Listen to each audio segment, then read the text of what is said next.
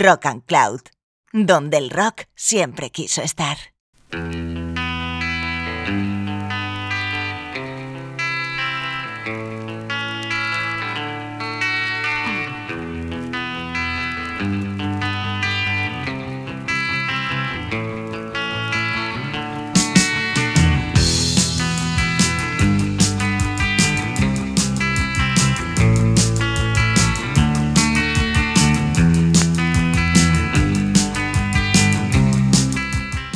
Las fusiones han sido en los años 70 una cortapisa habitual, una regla que se mostraba cambiante y que además planteaba unas especie de maridajes que a priori no tenían nada que ver y que dieron tendencias y posibilidades. La verdad es que la década de los 70 es, es muy abierta y en eso es lo que estamos en un programa como este, dedicando una serie de monográficos a estilos, a conceptos y a todo lo que posiblemente nos ha emocionado, musicalmente hablando, en los años 70. Bienvenidos y bienvenidas aquí en Rock and Cloud a una nueva edición de Easy Rider.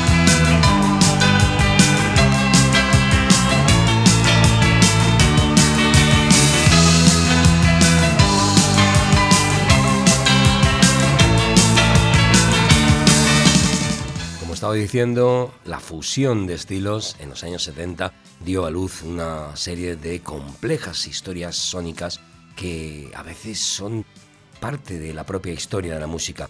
Y hoy vamos a tener un concepto un tanto difícil de equilibrar o por lo menos de clasificar.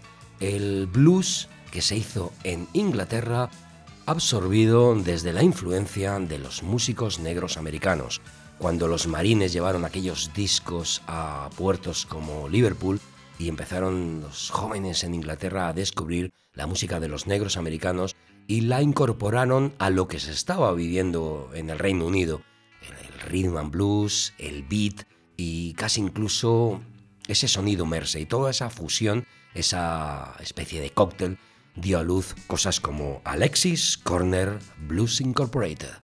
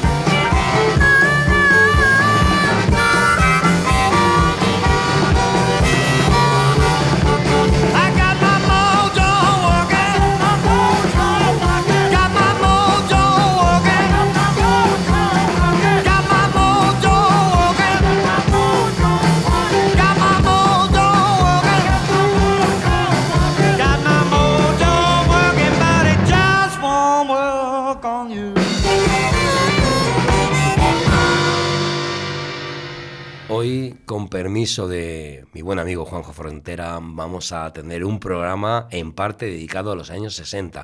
A pesar de que el blues rock británico ha sido considerado un sonido, un estilo de los años 70, nació muchos años antes y empezó a gestarse eh, con gente como Alexis Corner y sus Blues Incorporated en 1962, donde estaba Cyril Davis, un pionero en garitos de mala muerte que tocaban esa combinación de skiffle que era también algo así como el rock and roll sin ser demasiado eléctrico, con el blues americano transformado hacia un lado o hacia un tinte muy inglés. Y ahí, lógicamente, uno de los más grandes, por no decir el más grande, era John Mayall y sus Blues Breakers, que en 1966 contaban con la guitarra, nada más y nada menos que de Slowhand Eric Clapton.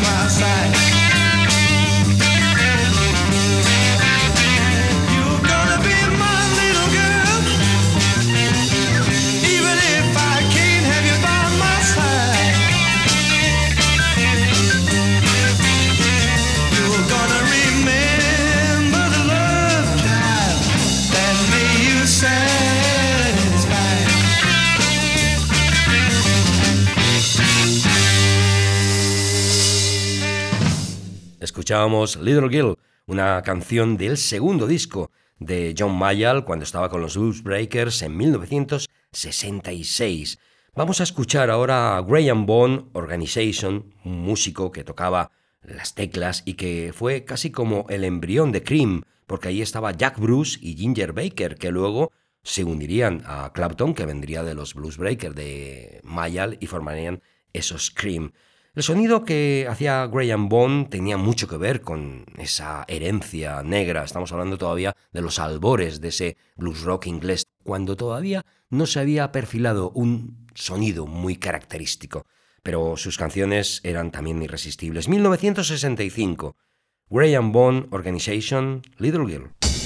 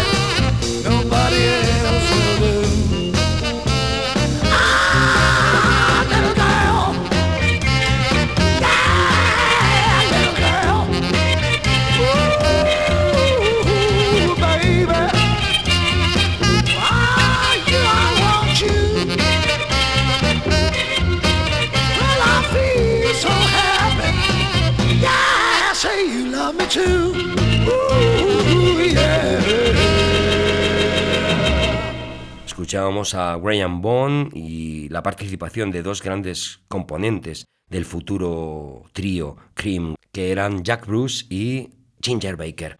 Vamos ahora a escuchar algunas de las proposiciones musicales que dieron la identidad del blues inglés tal cual. Grupos como House, como Fleetwood Mac cuando estaba Peter Green, Chicken Shack, Ainley Dunbar, una serie de músicos que sabían que con el blues, mimetizando lo de los negros, no iban a ninguna parte, tenían que dar su propia personalidad, su propia visión, su propia adaptación. Y por eso un hombre llamado Tony McPhee, que tocaba la guitarra y cantaba junto con Peter Cruikshank y Ken Puslenick, formaron Groundhogs.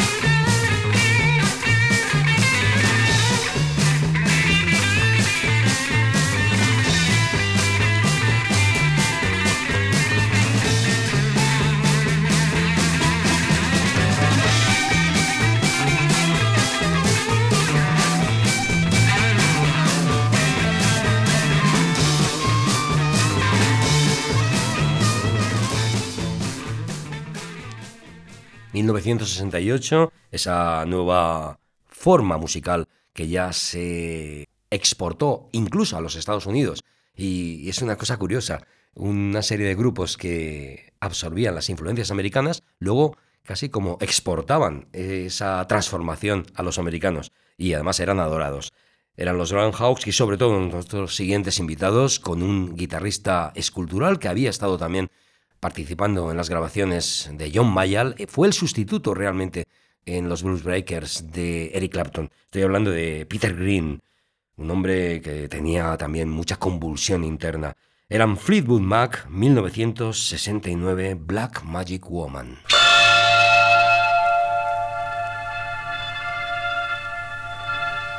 got a black magic woman. black magic woman. Yes, I got a black magic woman. Got me so blind I can't see. That she's a black magic woman and she's trying to make a devil out of me. Don't turn your back on me, baby. Don't turn your back on me, baby. Yes, don't turn your back on me, baby. You're messing around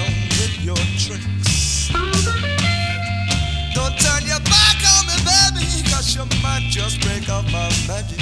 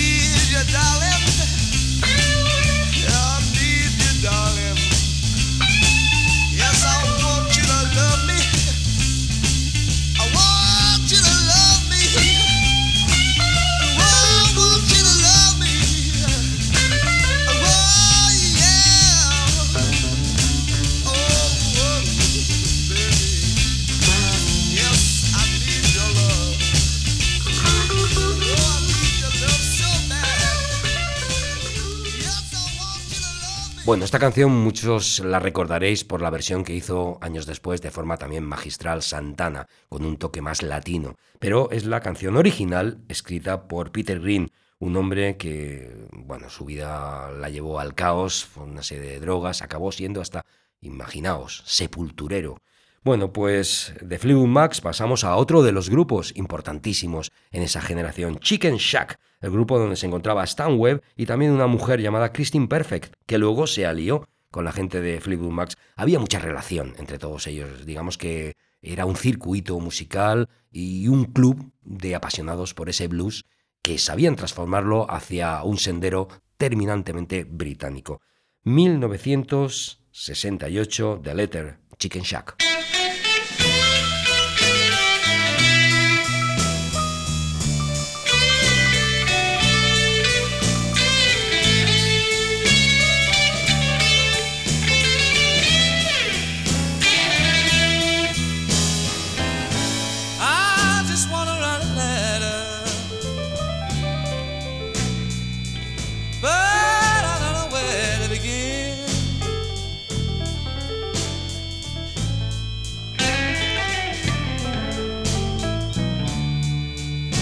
just wanna write a letter, people. But I don't know where to begin.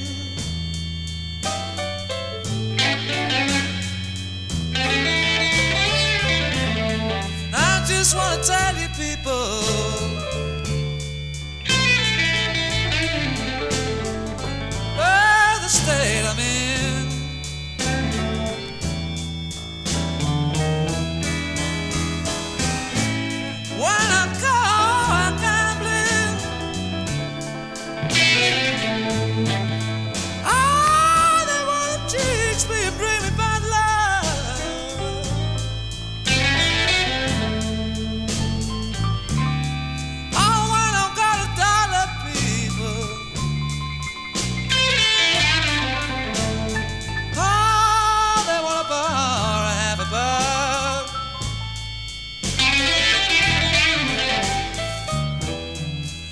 just wanna tell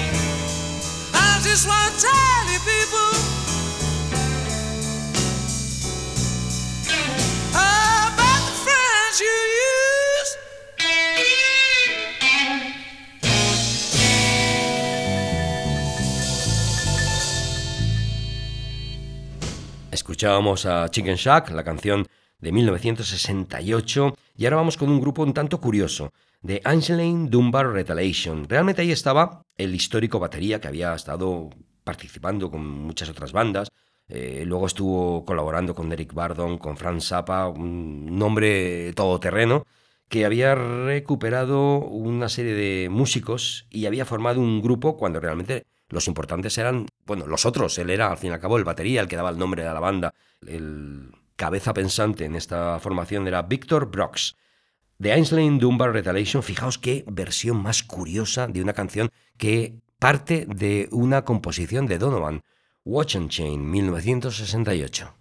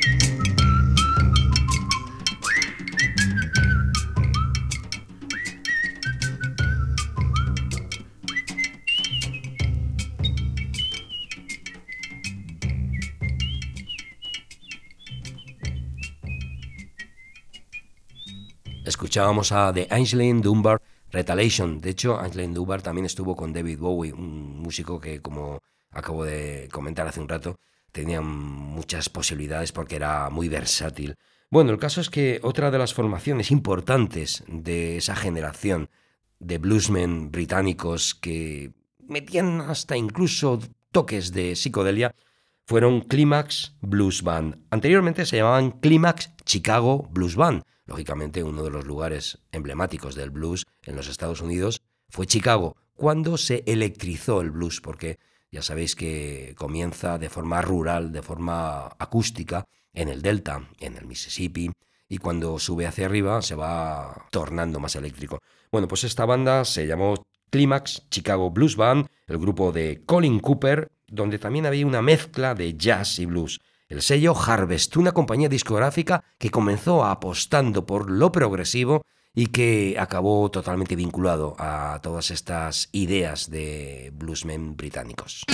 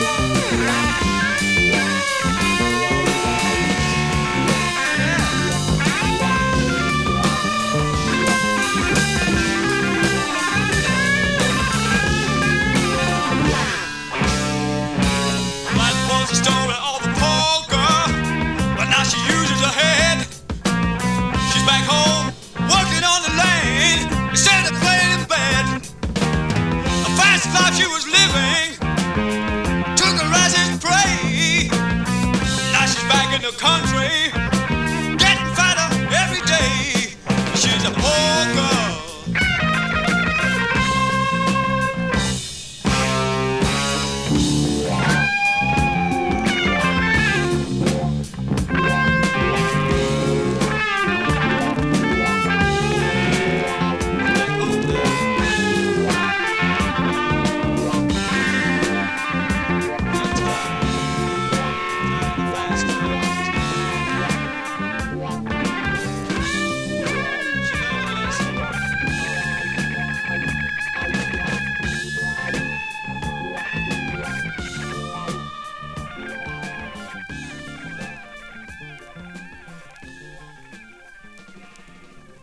Escuchábamos a Savoy Brown, otro de los grupos que tuvieron una aceptación increíble en los Estados Unidos, tuvieron un montón de discos y además eh, la verdad es que acapararon la atención de la prensa norteamericana. De hecho, la mayoría de sus discos fueron publicados en Estados Unidos con una mayor tirada que la de Inglaterra.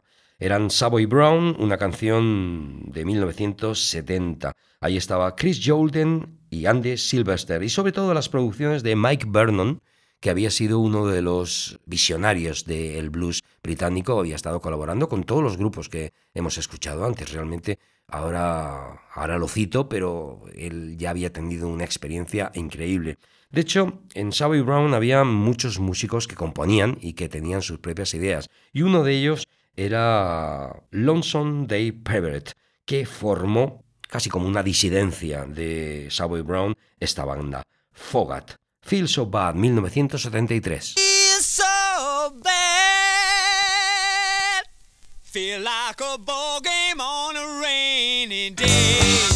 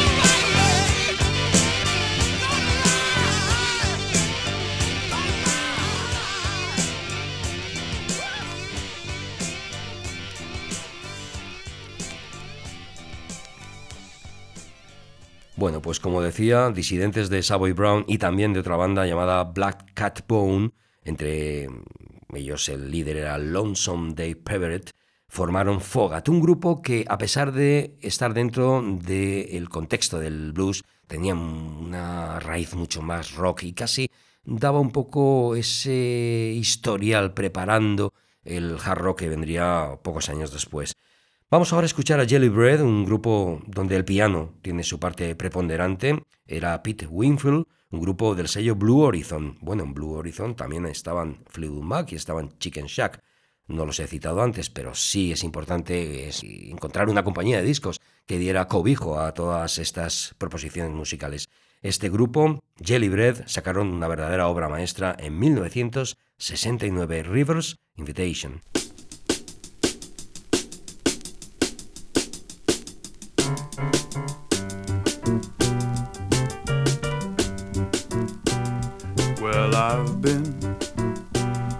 Across the country.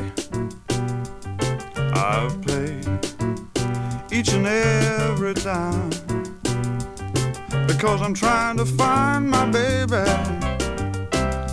but no one has seen her around. Uh-uh. Now you know which way I'm heading. If my baby can be found, if she can be found. Well, I spoke to the river, and the river he spoke back to me. He said, You look so lonely, so full of misery. Uh-uh. If you can't find your love, come and make your home with me. Make your home with me.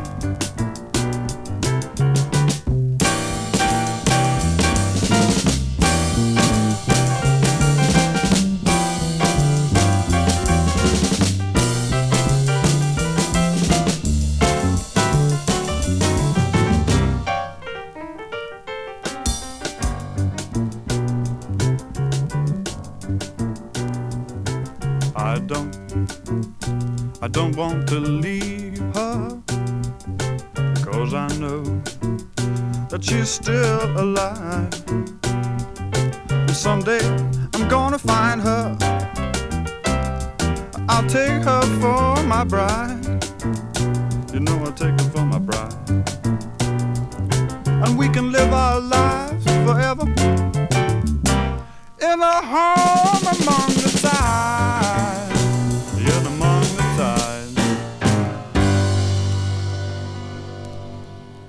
Escuchábamos a Jelly y ahora vamos con uno de los grupos que nunca sabes exactamente dónde enclavarlos. Estoy hablando de Ten Years After, el grupo donde estaba Alvin Lee, una banda cercana también a grupos de hard rock, los primeros tiempos de Led Zeppelin. Bueno, realmente Led Zeppelin era una banda de blues rock al principio, en sus dos primeros discos, donde también se podía ubicar a los primeros Deep Purple, es decir, estamos hablando de hard rock pero la base de esta banda era blues. Y cuando electrizan el blues de forma tan contundente, logran cosas como la que vamos a escuchar. 1969, Ten Years After.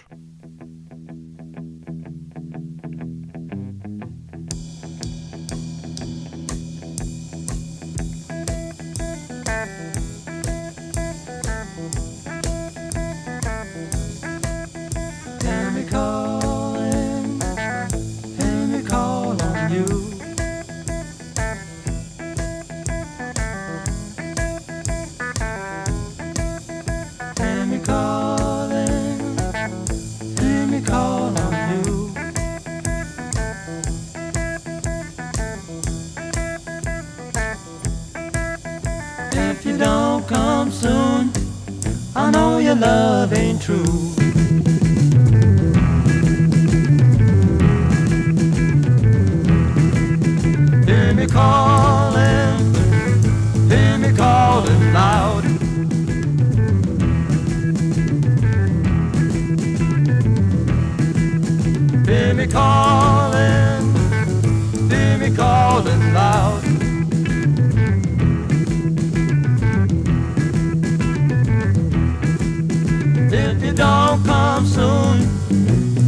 where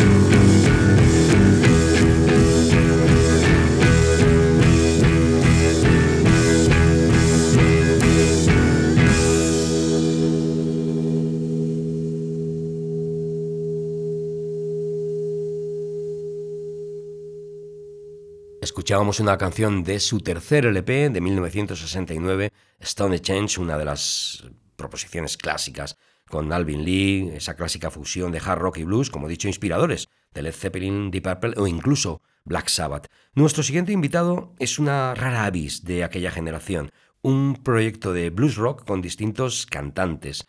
Eh, yo creo que el mejor de todos ellos fue Nick Pickett, que además componía grandes canciones. Estoy hablando de John Doomer Band, la canción Time Will Tell, 1972. Well, only time will tell if I was right or wrong. I just did what I had to do. But I meant no harm or anything wrong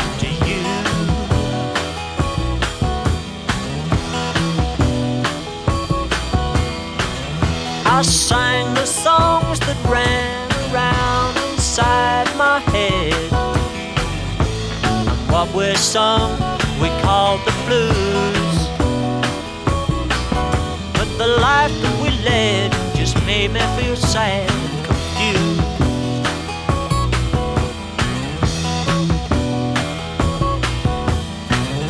I lost my way